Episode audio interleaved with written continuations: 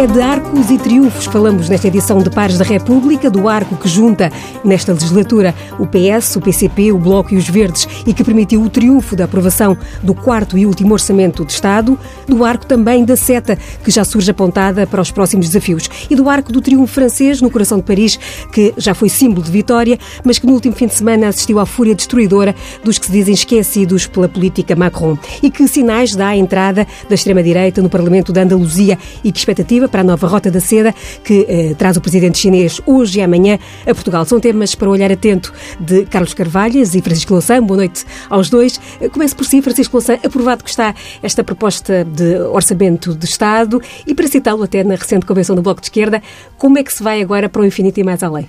A partir Bom, daqui. É, é preciso dar passos concretos. Em primeiro lugar, é assim que se avança.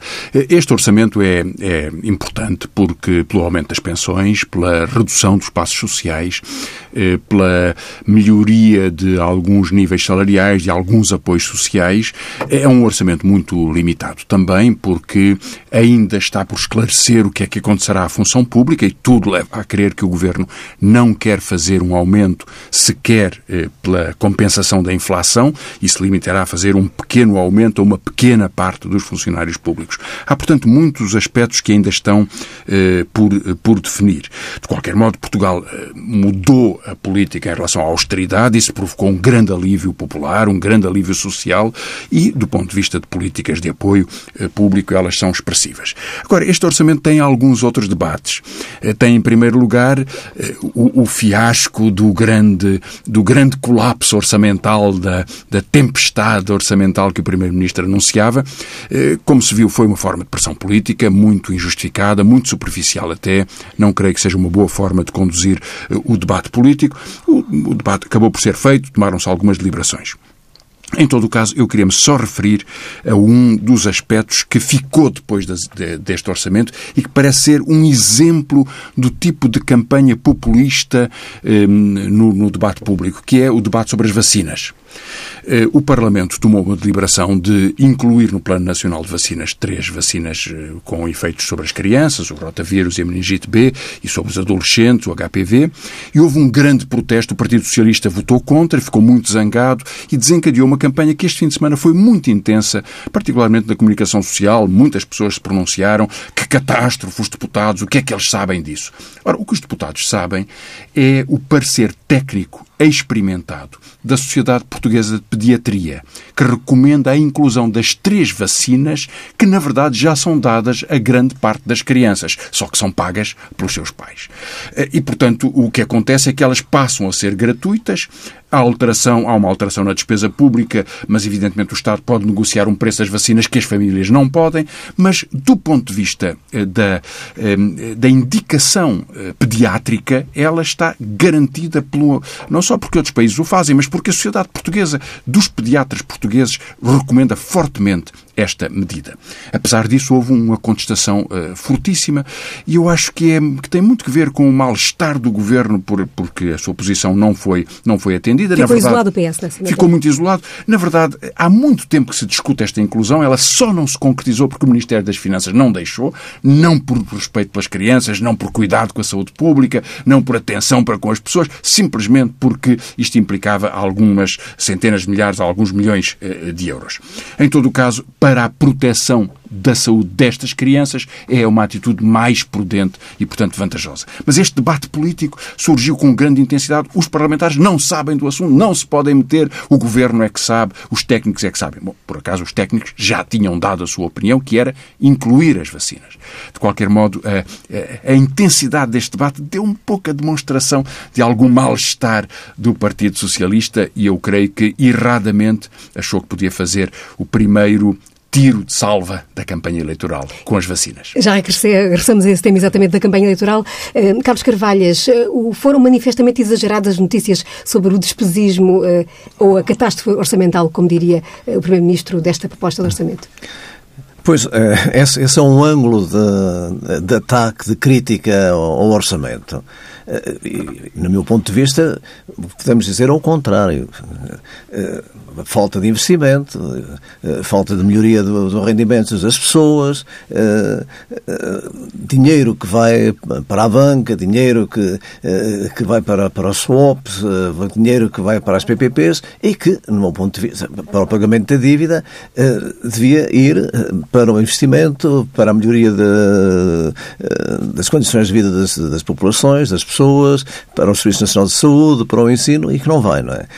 De facto, quer dizer, esta esta é uma campanha que aparece periodicamente eh, por parte da direita e por parte de alguns eh, quadros eh, bem pensantes, bem na vida, portanto, que não conhecem as dificuldades das pessoas, que ainda não sequer se deram conta de que muitos trabalhadores, muitas pessoas nem sequer recuperaram ainda o poder de compra que tinham antes da crise, ainda não chegaram lá, e que vivem com extremas dificuldades. E depois ficam muito surpreendidos quando em França há a erupção do, do, dos coletes amarelos, é?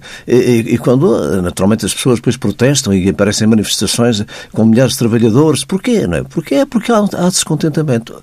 As pessoas sentem que houve melhorias. As pessoas sentem que foi travada uma política eh, que continuava a empobrecê-los e a criar cada vez mais dificuldades e a acentuar as desigualdades. Eh, aliás, é, é significativo que hoje tenha sido publicado um relatório da OCDE em que mostra que a acentuação das desigualdades continua a verificar-se, que em França o problema do emprego, o problema do, dos salários, aliás, o título é porquê que os salários não têm aumentado eh, mais do que deviam? Porquê que os salários continuam, portanto, muito baixos? Bom, é sempre a velha, entre aspas, treta da falta de produtividade. Bom, mas isto é para dizer que há, de facto, um ambiente que não é eh, favorável a que as pessoas possam eh, olhar para o futuro com tranquilidade. E, portanto, há mal-estar, e esse mal-estar depois aparece nos diversos fenómenos. Agora, em relação ao despegismo, é muito interessante eh, ver o seguinte. O que nós vamos gastar no próximo orçamento, se for tudo realizado, na recuperação uh, de rendimentos, é qualquer coisa como 1.047 milhões de euros. Se quiser 1.100, 1.200, porque as coisas ainda não estão. Não é mais, não é mais do que isto. O acréscimo que são para o aumento extraordinário das pensões, para o complemento extraordinário das pensões mínimas, para as prestações sociais e reformas, de carreiras longas, para o descongelamento de carreiras na administração pública, eh, para a redução do IVA na energia e na cultura. Bom, tudo visto. Agora, faça essa comparação com o que o governo do Partido Socialista pretende dar ao novo banco. 40, 400 milhões de euros. 400 milhões é 40%. Só para o novo banco. O novo banco Bom, pede 700 milhões. Quer mais. Quer mais. Bom, eh, faça-se a comparação com o que está previsto gastar com as PPPs. É? que ultrapassa este valor. Ultrapassa este valor. Essa estar aqui a dar números, porque na rádio isso não, não, não tem piada. Ultrapassa este valor. Eh, são, mas mais, então, aqueles que dizem que se devia aproveitar a conjuntura favorável para reduzirmos a, eh, a dívida. Bom, então pegamos nestes 1.047 milhões. Não se faz nenhum aumento, nenhuma melhoria, nem, nenhuma redução na necessidade, nada. E vamos diminuir a dívida. Quanto é que isto diminui? Uma gota d'água. Uma gota d'água. Não tem significado. Não tem... E, portanto, temos que olhar para... Nós estamos, de facto, condicionados. É por uma política da União Europeia, por uma política eh, que já vem de trás, eh, em que a dívida é um, é garrote. neste momento está relativamente atenuada porque há a política do Banco Central Europeu, que poderá terminar, portanto, eh, e, e nós, nós sabemos o que é que vai suceder em outubro de, do próximo ano, com a substituição do, do Draghi, é? e, e, com os alemães a quererem, portanto, impor portanto, a sua política à força, mas Uh, ela está relativamente atenuada, mas continua a pesar. E, portanto, esta é uma questão que, que, tem que estar em cima da mesa, porque uma boa parte desta dívida foi, é uma dívida, já não entrando com as questões da dívida odiosa, foi uma dívida agiota, uma dívida que, foi, que, nos foi, eh, que nos entrou para a porta dentro, porque, na altura, o Presidente do Banco Central Europeu pura e simplesmente não quis intervir. Quando, quando o Draghi eh, fez a sua intervenção, os juros diminuíram. E, e, por falar em dívida e no futuro que, que aí vem, repegando o que dizia há pouco Francisco Louçã, eh, que tinha sido dado o tiro para a campanha eleitoral, temos ouvido nos últimos tempos eh, António Costa eh, ou a falar pouco dos parceiros à esquerda, que no fundo permitiram esta solução de governo, eh, ou a reforçar a ideia que foi o governo do Partido Socialista que eventualmente eh, terá a assinatura das, eh, das melhorias que há pouco elencava aqui. Eh, o que é que o que é que pensa poderá ter eh, levado a líder eh, do Bloco de Esquerda, coordenador do Bloco de Esquerda, a dizer que não se livra de nós com tanta facilidade? Bem, acho que se pode interpretar de várias formas essa, essa declaração, mas talvez a mais importante no contexto de, desse discurso é que ainda não estamos em eleições. Pode haver um tom de campanha eleitoral como nesta questão das vacinas, como na questão da dívida a que se referiu o Carlos Carvalhas, eh, como na acusação de despesismo, tudo isso são tons de campanha eleitoral, mas a realidade da vida é que as eleições estão em setembro ou outubro de 2019 e há quase um ano inteiro para fazer e há muitas medidas e muito, eh, muito caminho concreto para aumentar o salário mínimo nacional em 1 de janeiro, para concretizar o aumento das pensões, para concretizar a redução das, dos passos sociais, ou seja, não, não nos podemos livrar da responsabilidade concreta do que tem que ser feito em cada dia é, para é, avançar a política de recuperação de rendimentos e de resposta aos riscos que, a nível internacional, a nível europeu, se vão agigantando eh, e que, a nível nacional, são também significativos, dado o, o, atraso, a desigualdade, eh, os níveis de desemprego jovem, enfim, e problemas sociais que são muito importantes num país ainda muito pobre. Portanto, eh, mais do que olhar para a facilidade das declarações políticas, acho que é preciso concentrar-nos nas responsabilidades práticas do que se deve fazer. Eh, e, e, por isso, eh, evidentemente, eh, à medida que nos aproximamos das eleições, os partidos apresentam as suas propostas. E podem dizer o que disserem cada um, mas uma coisa é certa. Para que fosse aprovado este orçamento foi preciso uma maioria. A maioria não é o governo do Partido Socialista, que é minoritário. A maioria foi os acordos que esse governo fez com o Bloco de Esquerda e com o PCP. E, portanto, esta circunstância é que é politicamente nova. Eu sei que há uma tensão muito grande, o Partido Socialista procura, ambiciona uma maioria absoluta e acha que, eh, livrando-se deste tipo de acordos, eh, isso poderá, poderá ter vantagens. Eh, recentemente, aqui na TSF, o António Saraiva, o presidente da CIP, veio dizer Oxalá o Partido Socialista, eu rezo para que o Partido Socialista se livre dessa gente de esquerda para poder fazer uma política mais próxima acima das entidades patronais. O facto é que o Partido Socialista, quando foi eleito, quando, quando os seus deputados foram eleitos, eh, tinham um programa para facilitar os despedimentos, para congelar as pensões. As pensões teriam perdido cerca de um mês do seu rendimento real se o Partido Socialista tivesse tido maioria absoluta em 2015, porque congelamento das pensões era o que estava definido no programa do Partido Socialista. Portanto, há, eh, eu acho que é preciso olhar para o que aconteceu com o que se transformou. E o que se transformou foi haver esta maioria e os acordos, os textos políticos que lhe deram, que lhe deram eh, consolidação.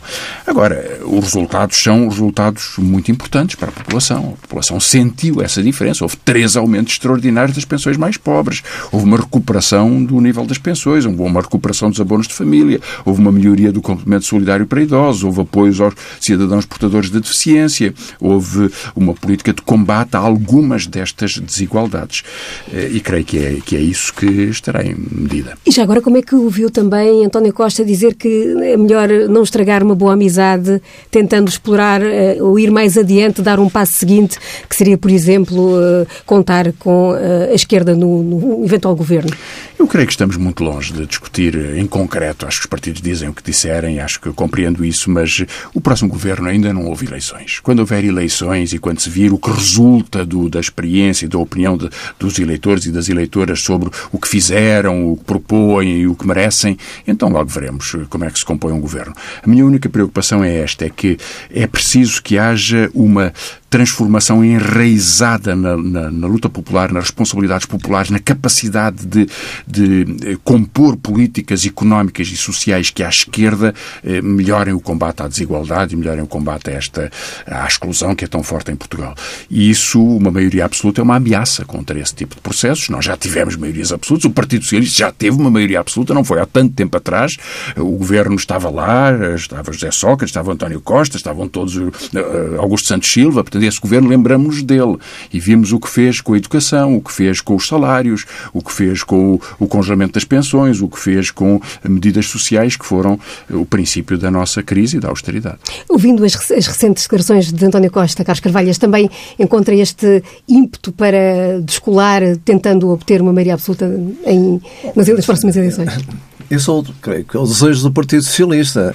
Mas, eh, como foi aqui dito, a CIP não tem dúvidas do que seria bom para uma parte do que seria bom para o, as grandes empresas, eh, como se elas não elas têm, continuam a receber e, e muito, não é? Eh, a distribuição do, do, rendimento nacional teve uma pequena atenuação no sentido positivo em relação aos trabalhadores, mas continua tanto muito desequilibrado. Bom, nós sabemos o que é que é o Partido Socialista sozinho. E mais, eu até atrevo-me a dizer que o Partido Socialista sozinho, se tivesse continuado, eh, suceder-lhe-ia como ao PASOK, já o disse, e como ao Partido Socialista francês. Não é? Eh, e foi, portanto, alguma inflexão à esquerda foi o ter eh, sido obrigado, é o termo é este, empurrado a reboque eh, para uma política eh, mais, mais justa na distribuição do rendimento nacional, na recuperação de rendimentos, mais, de um pouco maior de pressão em relação à União Europeia e num quadro de, favorável de, internacional que o Partido Socialista se pode apresentar portanto, nas próximas eleições com uma face mais lavada.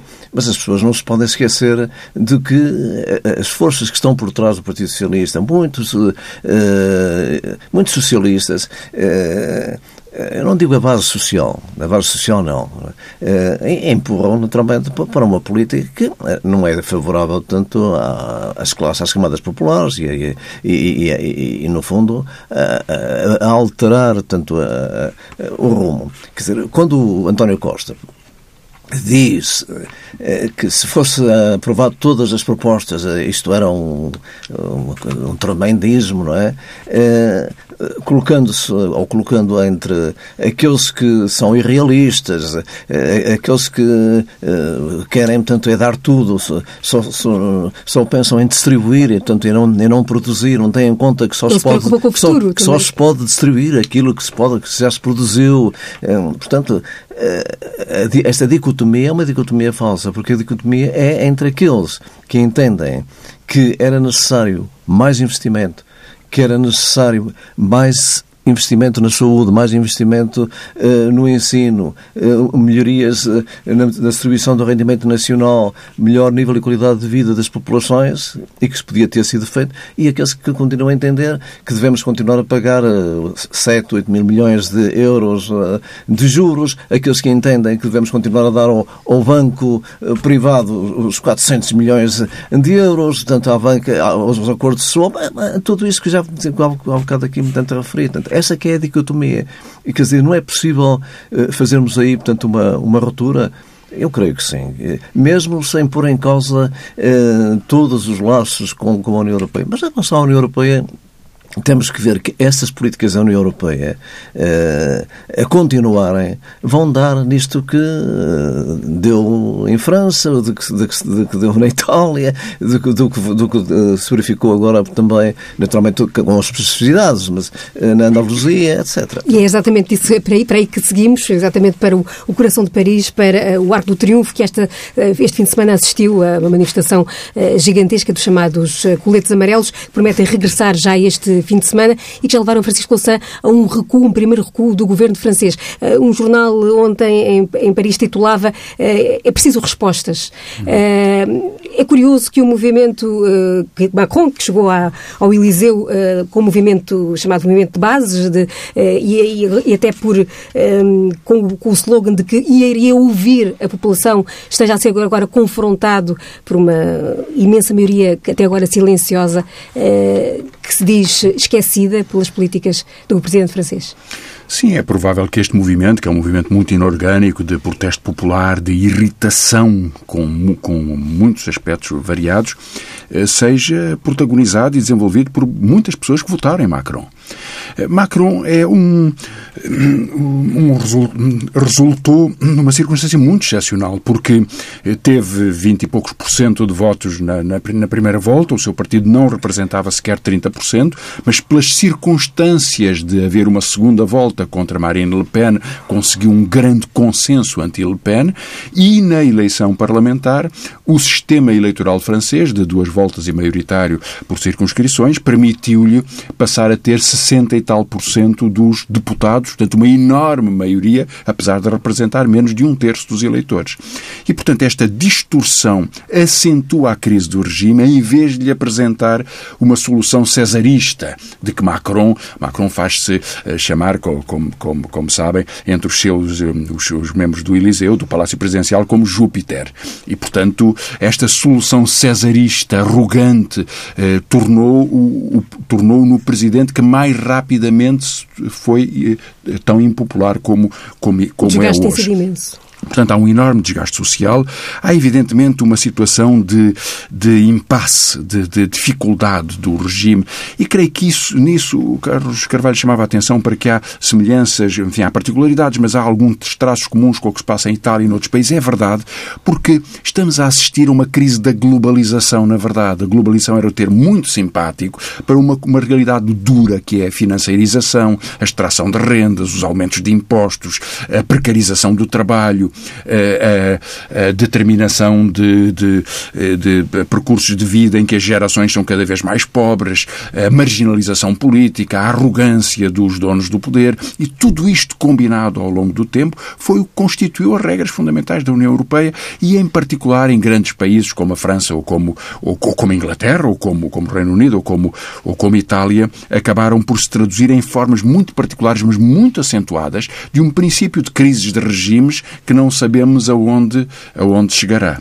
Eh, e por isso é que este movimento é sobretudo um movimento de protesto inorgânico, de irritação, de cansaço, de um enorme cansaço, de não acreditar em nada. E Nem isso... eles próprios, porque eles próprios não, não conseguem ter um líder, uma, uma figura e, que e possa que não pretenderam não... ter, porque Porque é um movimento muito Mesmo tipo baseado nas redes sociais sim. e nas formas de comunicação, o que, eh, evidentemente, abre campo também. Este, este tipo de situações de, de grande irritação conheceu-se nos anos 30, conheceu-se nos anos 60, do maio de 68 também resulta um pouco disso, mas com uma, uma experiência política mais organizada e de movimentos sociais e representativos mais, mais estruturados. A sua desagregação e o facto de a vulnerabilidade deste tipo de, de comunicações eh, dispersas eh, cria potencialidades de, eh, de radicalização à direita, de constituição de alternativas à esquerda. Apesar de tudo, há uma força à esquerda que representa hoje em dia 11 a 15% do, do, do eleitorado popular e que recuperou uma força, uma força significativa. Veremos o que vai acontecer. O Partido Socialista desapareceu em França, eh, como, como, como se viu, e, portanto, há, há alterações significativas no centro eh, e na esquerda, uma grande radicalização à direita. A direita será cada vez mais radical. Eh, em Espanha, como viu, os partidos tradicionais da direita e os novos partidos de direita estão à beira de se aliar com um partido de extrema-direita fascisante, coisa que parecia impossível. Mas já falaremos sobre isso. De qualquer modo, há estas grandes alterações no mapa político. E, e Carlos Carvalhas, como é que vê estas, estas mudanças, sobretudo esta, esta eh, contaminação, por um lado, eh, em Espanha, do, do que era uma direita, apesar de tudo, mais moderada, eh, que agora provavelmente irá também, no caso da Andaluzia, caso se confirmem as expectativas, poderá encontrar algum apoio junto dos 12 deputados da extrema-direita que acabaram por entrar no Parlamento.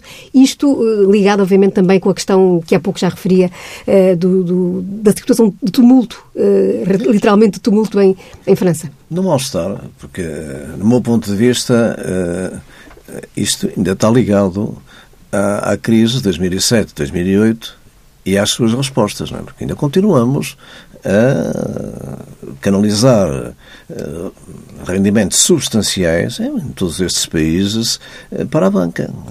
Para a sua descapitalização, para a capitalização da banca, para o seu Aliás, um dos motivos que levou este, este depois de protesto, além do aumento da, da taxa, foi também o, o recuo na, na tributação uh, dos chamados grandes, uh, grandes é, rendimentos. Foi dizer, um... quando, quando do rendimento nacional uma boa parte vai para isto, era também falta nos salários, falta depois no, no apoio nas pensões, eh, na reforma, falta em tudo, nem, nem tudo que aquilo que é essencial à vida. E é por isso que este movimento, como foi dito aqui, tanto inorgânico, não é? Eh, de protesto, sentido, eh, eh, mesmo na sua reivindicação, que era uma reivindicação específica, que é, portanto, em relação ao imposto à fiscalidade, ele foi declinado depois em várias outras reivindicações. Eu estou-me a lembrar em relação ao poder de compra, portanto, ao emprego, às reformas, né, também aos transportes, não só em relação à fiscalidade, mas aos transportes em geral.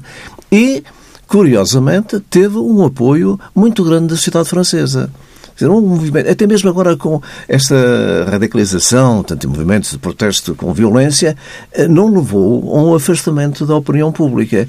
As sondagens, eh, e, e são sondagens, alguns dos institutos, não se pode dizer que estejam ligados à esquerda ou eh, aos manifestantes, mostram que a maioria da, da sociedade francesa tem estado de acordo e tem apoiado os coletes amarelos. Isto porquê? Porque porque nos notam que há um mal-estar na sociedade, que há dificuldades, eh, que não há justiça, que se acentuaram as desigualdades, como eh, eh, chama a atenção para este relatório da OCDE, que é muito interessante. A OCDE que nestas questões vem, depois dos acontecimentos, vem dar o colorido das dificuldades, mas quando depois se trata das medidas concretas, vai sempre ao contrário.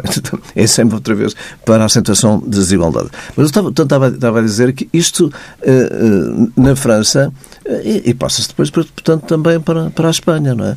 Claro que em, em, Espanha, em Espanha temos este novo partido, o Vox, não é? Tendo um novo líder que veio do PP, eh, que, que, quando saiu disse, portanto, que o Rajoy o traiu. É? Eh, bom, mas quer dizer, o, o PP, portanto, em Espanha, albergou tanto, muitos franquistas é? que eh, puseram a sua capa de, de, de democratas entre aspas, um pequeno verniz, não é? que estalará, não é? E, e aqui em Portugal não é fácil, não é difícil também perceber onde é que se meteram muitas da gente que estaria hoje, se o regime continuasse na União Nacional. Portanto, não, é? Eh, não tenho dúvidas nenhuma sobre isso. Não é?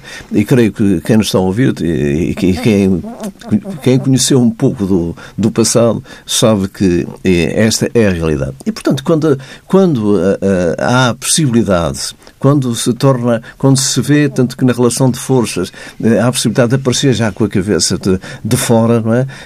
Então, esse verniz que estava a disfarçar estala e vem, tanto as reivindicações. É evidente que em Espanha eh, há também, tanto uma situação específica, que é um governo de Andaluzia, tanto, eh, que, tem, tem culpas, tem responsabilidades na situação, quer dizer, uma população que estava castigada, portanto, pela austeridade e, e que foi castigada, portanto, ainda, portanto, com, com mais medidas de, eh, e que recebeu depois imigrante sem qualquer apoio da União Europeia. Portanto, é preciso ver que, por exemplo, o município que ele ganha é um município em Almeria, que, uh, onde uh, milhares, portanto, podemos dizer mesmo milhares de refugiados se instalaram portanto, e criando portanto, uma situação difícil, não é? E, portanto, permite depois aqueles discursos e, e, aquelas, e aqueles slogans e aquelas frases simples, não é? De que houve uma invasão, portanto, eles vêm para aqui, não é para aumentarem, portanto, a, a, a reformas com o seu trabalho, mas é para pedirem subsídios, para, Bom, eh, portanto, isto uh, é fácil de, de, penetrar numa população que é em dificuldades, que rapidamente, que, que, que, vê, portanto, um aumento muito significativo de, de pessoas outras, com outras culturas, portanto, e com, outro, e com dificuldades, e, portanto, que cria também dificuldades no seu dia-a-dia, e, e, e, portanto, o, o discurso xenófobo eh, tem, ganha, ganha momentaneamente. Mas aqui há uma grande responsabilidade. Também há uma responsabilidade de todos os países que estão uh, que são responsáveis por, por, por, esta, por, estes refugiados, é? designadamente a França, os Estados Unidos é? uh, e a própria Itália. E depois uh, a canalização de, refugiados para um determinado país que, que, abriu as portas e sem qualquer apoio ou apoios mínimos eh, dos outros países, exatamente da União Europeia, que com belas palavras, belos discursos, mas depois não concreta absolutamente nada. Não é? Francisco Louçã, há um risco de contágio desta situação particular, sabemos que é um caso particular da Andaluzia, eh, poder eh, alastrar-se aqui mesmo ao lado? Bem, nós temos a nível mundial um efeito de contágio e ele começou com a vitória de Trump. Eh, a vitória de Trump provou à direita que eh, a radicalização em termos de xenofobia, ódio às mulheres, desprezo pela cultura, podia ter um resultado eleitoral se fosse combinado com uma tecnologia de comunicação eh, e com uma forma de publicidade agressiva de que o Trump foi um exemplo, o Salvini depois, em certa medida, e toda a rede Orbán, Hungria, governo austríaco, checo, enfim, todas essas, essas relações políticas foram reafirmando sucessivamente. É, portanto, nós temos um efeito contágio. Hoje em dia, as direitas olham para Trump como um renascimento, como uma salvação, como uma redescoberta de uma forma de fazer política que, quanto mais agressiva, melhor resulta, mesmo quando representa uma agressividade civilizacional eh, extraordinária. Não, olha, e que Steve Bannon anda por aí em, exatamente, em digressão, quase. Aliás, é o caso, este juiz que foi o, o cabeça de lista na Andaluzia do partido Vox, é um homem que foi afastado da, da, da magistratura por ter decidido eh, eh, uma extensão de um período de férias para uma criança eh, de, de, um, de, um, casal que estava, que estava divorciado, sem o respeito pela lei, sem consultar a mulher, com o único pretexto de que a criança ia participar numa procissão. E, portanto, esta ideia da, do, da reafirmação da religião, do desprezo pelas mulheres, de eh, eh, um dos objetivos, aliás, mais afirmados deste, deste Vox é acabar com os direitos iguais das mulheres. E, naturalmente, atacar os imigrantes, fazer esta reconstrução política. Portanto, é um, é um regresso profundo às ideias mais reacionais, mais agressivas, mais, mais violentas, que, nas dita, que nem sempre as ditaduras se atreviam sequer a enunciar com alguma clareza. Portanto, é o partido dos netos de Franco.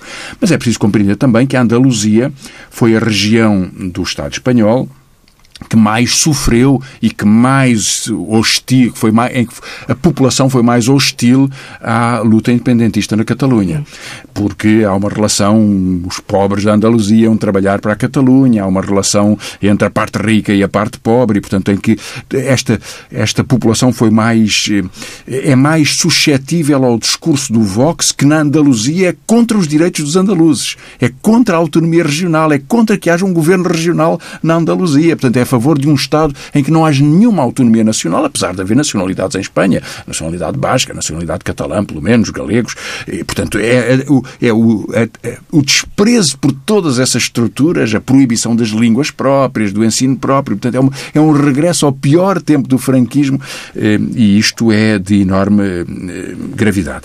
Também se reconhece, olhando para o detalhe das eleições, nós vemos que onde a esquerda governa, na Andaluzia. E há uma tradição comunista forte, há uma tradição forte do Podemos. O Podemos dirige, por exemplo, uma cidade muito importante que é Cádiz, onde eh, a votação da Vox foi quase insignificante. Porque a experiência concreta da governação de uma esquerda aberta, eh, combativa, popular, é uma resposta profunda a esta, aos anseios da, da, da população e, portanto, cria, cria muita dificuldade ao desenvolvimento dos ódios que a extrema-direita desenvolve. Finalmente, há aqui uma relação internacional. Porque se o Partido Popular e os Ciudadanos, os dois, o, partido, o velho Partido da Direita e o novo Partido da Direita, fizerem um governo com o apoio do Vox, da extrema-direita, isto tem uma consequência internacional, porque os Ciudadanos faz parte da lista europeia de Macron para as eleições europeias do próximo, do próximo maio.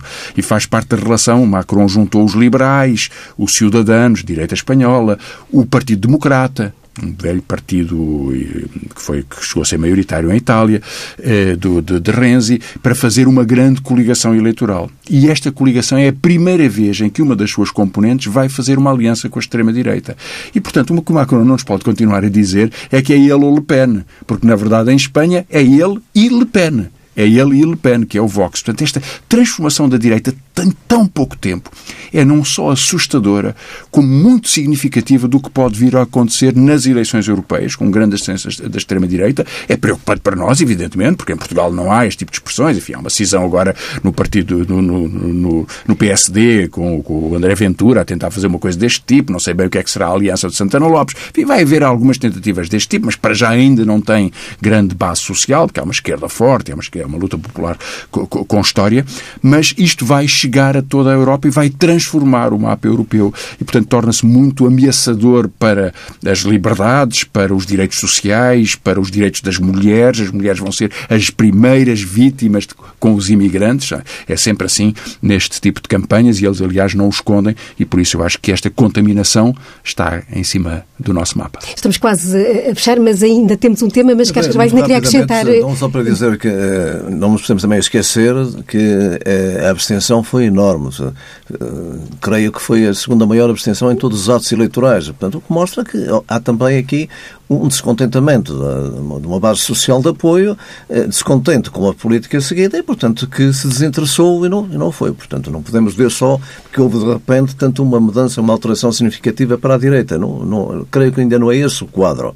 Eh, mas, se a política da União Europeia continuar, não tenho dúvidas nenhumas que isto vai criando o colo de cultura. E mesmo aqui. Em Portugal também, e aqui chama, a atenção para os meios de comunicação social, que uh, as generalizações levam ao descrédito, não é?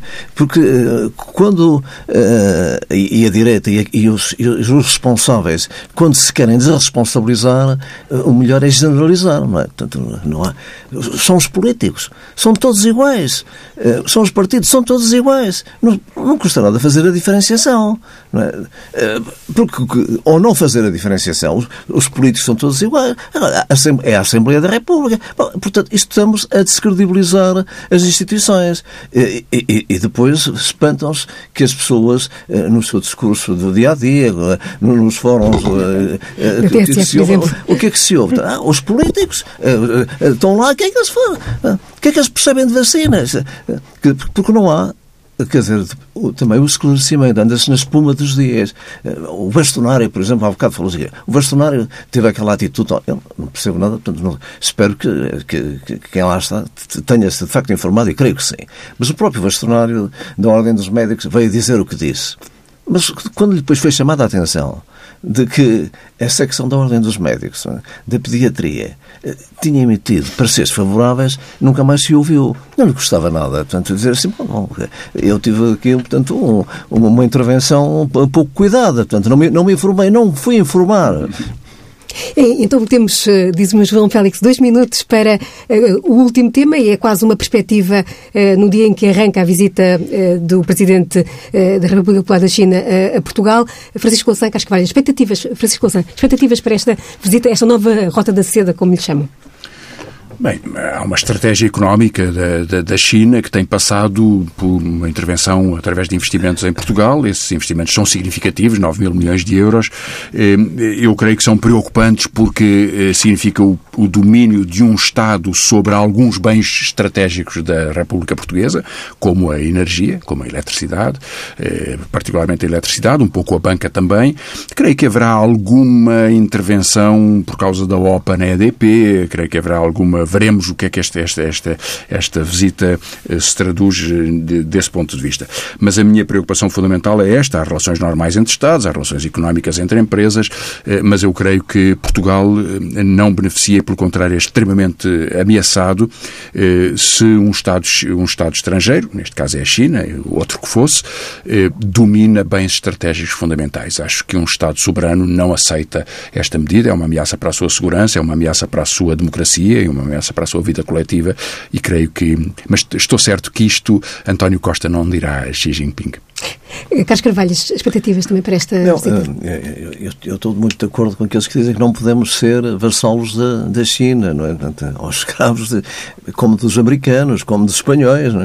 Não, é só de, não é só da China. E estou muito de acordo que, que as empresas básicas estratégicas não devem ficar no domínio. Eh, de, de, qualquer Estado estrangeiro. A mim tanto me preocupa uh, o domínio de empresas básicas estratégicas pela China como pela Espanha, como pela França. Isto é devido a uma outra política, que foi a política das privatizações, eh, eh, que sempre afirmamos que, inclusive no quadro da União Europeia, o que levaria era que mais tarde ou mais cedo ficassem no domínio estrangeiro, como aliás se veio a verificar. É? E agora olha-se e diz, ah, estamos a perder a independência nacional, a nossa soberania, as empresas básicas. Portanto, em relação à China, o que eu tenho a dizer é o seguinte, Portugal deve defender intransigentemente os seus interesses eh, os interesses do país, o país do nosso povo, e não deve, deixar, não deve ser condicionado pelas pressões interesseiras dos Estados Unidos, da própria França, eh, que quando fazem essa pressão, eh, não fazem pressão no sentido da Europa, no sentido de defender Portugal ou, ou determinados valores, fazem-no, sim, nos seus interesses específicos, mercantis e muito particulares, interesseiros. Com esta palavra, Carlos Carvalhas, Francisco Sam, muito obrigada. Voltaremos a encontrar-nos eh, neste Pares da República, que hoje do outro lado do vidro teve uh, João Félix Pereira e que uh, regressa em breve e pode ser ouvido sempre em podcast em tsf.pt.